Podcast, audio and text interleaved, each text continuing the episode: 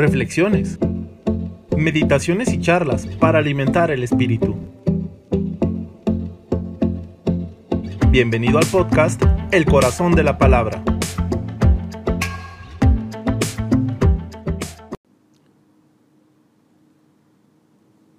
Solemnidad de todos los santos. La, el texto del Santo Evangelio dice, al ver tanta gente Jesús subió a la montaña, se sentó y se le acercaron sus discípulos. Entonces comenzó a enseñarles con estas palabras, dichosos los pobres en el espíritu, porque de ellos es el reino de los cielos. Dichosos los afligidos, porque Dios los consolará. Dichosos los humildes, porque heredarán la tierra. Dichosos los que tienen hambre y sed de hacer la voluntad de Dios, porque Dios los saciará. Dichosos los misericordiosos, porque Dios tendrá misericordia de ellos. Dichosos los limpios de corazón, porque ellos verán a Dios. Dichosos los que construyen la paz, porque Dios los llamará sus hijos. Dichosos los perseguidos por hacer la voluntad de Dios, porque de ellos es el reino de los cielos. Dichosos serán ustedes cuando los injurien y los persigan y digan contra ustedes toda clase de calumnias por causa mía.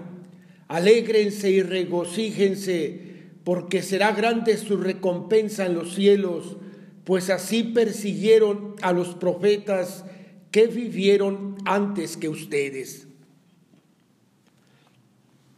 Mateo ha agrupado las enseñanzas de Jesús en cinco grandes discursos. Al inicio de este primer discurso se sitúa nuestro texto, llamado así el Sermón de la Montaña, que comprende los capítulos del 5 al 7. El presente fragmento que leemos en la liturgia de esta solemnidad de todos los santos es un resumen completo y seguido de la enseñanza ética de Jesús. La montaña a la que sube Jesús recuerda el monte Sinaí, lugar de la promulgación de la ley de la antigua alianza. Cristo aparece como nuevo Moisés, el nuevo legislador, y los discípulos representan al nuevo pueblo de Dios, el pueblo de la nueva alianza. Estas bienaventuranzas están dirigidas especialmente a los discípulos, aunque es una multitud que los rodea. De hecho, la novena bienaventuranza explícitamente se menciona, dichosos serán ustedes cuando los injurien, los persigan y digan contra ustedes toda clase de calumnias por mi causa. Jesús proclama el reino de Dios por primera vez y lo abre con una promesa repetida de felicidad. La promesa es el lenguaje del amor. Esta felicidad está fundamentada en una opción futura de Dios y se anuncia para quien todavía está en situación desgraciada. Cuantos todavía no se han visto libres de su indigencia, tienen ya a todo un Dios comprometido con su felicidad. La mejor garantía de que nuestra suerte cambiará un día está en que Dios ya ha optado por quien lo necesita. Solo un Dios de opciones puede ser nuestra mejor opción de felicidad. Las primeras cuatro bienaventuranzas mencionan a personas que padecen necesidad, los pobres, los que lloran, los que sufren, los necesitados de justicia. Ellos padecen carencias y su condición es lo que les vale ser declarados dichosos por Jesús, porque Dios los va a satisfacer. se entiende que el cumplimiento de las promesas es la causa de su felicidad.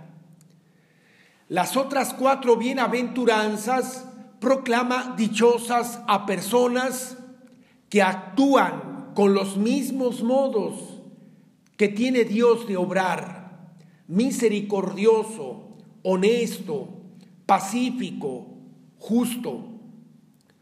Con su actuar, estas personas extienden, por así decir, la presencia de Dios. Dios mismo actúa por ellas. La primera y la última bienaventuranza están en presente, mientras que el resto está en futuro. Y eso significa que los anhelos del futuro hay que construirlos en este presente. Las bienaventuranzas suponen una tal inversión de los criterios y valores humanos que no son posibles entenderlas con la lógica de este mundo. La única clave de interpretación es la persona misma del Señor Jesús. Él fue pobre y sufrido, tuvo hambre y sed de justicia, fue misericordioso y limpio de corazón, trabajó por la paz y la reconciliación, fue perseguido y murió por causa del bien y por amor al hombre. De esta forma encarnó en su persona las actitudes básicas del reino que preconizan las bienaventuranzas y éstas se convierten para el discípulo en programa real y posible del seguimiento incondicional de Cristo. El pobre y el perseguido, el pacífico y el limpio de corazón, quien llora o sufre persecución, no tienen más que a Dios para esperar un cambio de su suerte. La simple noticia de que existe un Dios semejante con planes concretos de instaurar su reino sobre cuantos le echan en falta porque viven sumergidos en la desgracia, tiene que llenarnos de alegría, aunque por el momento estemos sumergidos por la pena o la tristeza.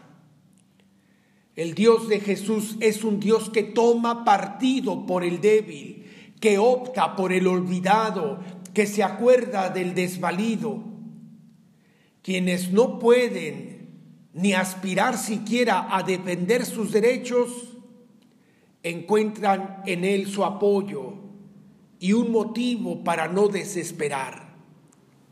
Saber que todo un Dios está comprometido en hacerles dichosos les hace ya felices ahora. ¿Qué imagen de Dios revela Jesús en las bienaventuranzas?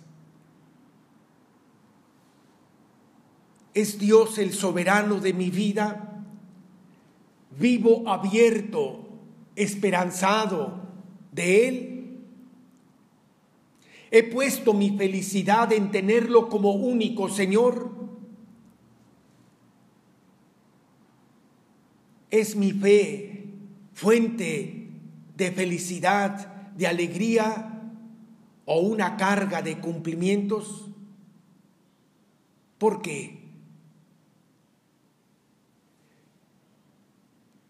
¿Cuáles son las actitudes que me piden las bienaventuranzas a diferencia de la propuesta de felicidad de la sociedad?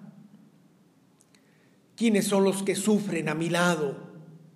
¿Y cómo llevarles la buena nueva de las bienaventuranzas?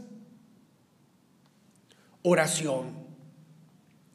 Creo en la comunión de los santos, de esa inmensa muchedumbre de toda nación, raza y lengua que son mis hermanos, no solo de los pocos reconocidos oficialmente por la Iglesia, sino de la incontable mayoría de desconocidos que son el mejor fruto de la Pascua de Cristo Jesús. Ellos, Señor, son los que te glorifican, porque revelan en la historia tu amor. Los santos son regalo tuyo, Padre, para la humanidad. Creo en la comunión de los santos, esto es, en la unión misteriosa entre ellos y nosotros, por la gracia de tu Santo Espíritu. Ellos estando cerca de ti, mejor interceden por nosotros. Su entereza y generosidad ennoblecen a la humanidad. Gracias Señor, que nos das estos ejemplos y estas ayudas para nuestra debilidad. Su mérito radica en esa fe sufrida y humilde y son testimonio viviente que es posible vivir el estilo de vida de Jesús. Creo en la comunión de los santos, que nunca nos falten, Señor, su luz e intercesión. Amén.